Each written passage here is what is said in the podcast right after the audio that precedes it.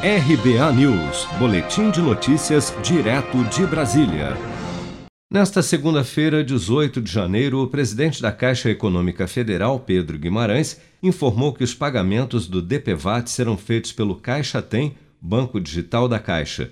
Em entrevista à Rádio Jovem Pan, Pedro Guimarães afirmou que a medida é uma forma de reduzir burocracias e evitar fraudes. Vamos ouvir. É uma solução de simplificar a vida da população, eliminar é, o intermediário que acabava é, originando alguns tipos de fraude e onerando, ou seja, aumentando o custo para que as pessoas recebessem o seu DPVAT.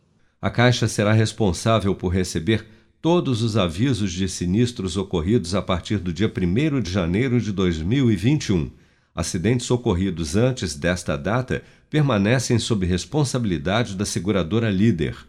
Pedro Guimarães informou ainda que em breve será lançado o aplicativo app DPVAT, que é uma ferramenta na qual o usuário poderá fazer o upload de documentos e também acompanhar a solicitação de indenização.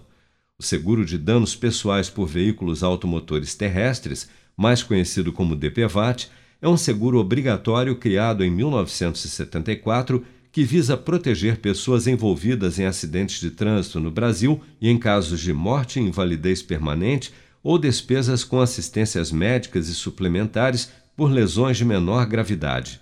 Vítimas e herdeiros, em caso de morte, têm um prazo de até três anos após o acidente para solicitar o seguro.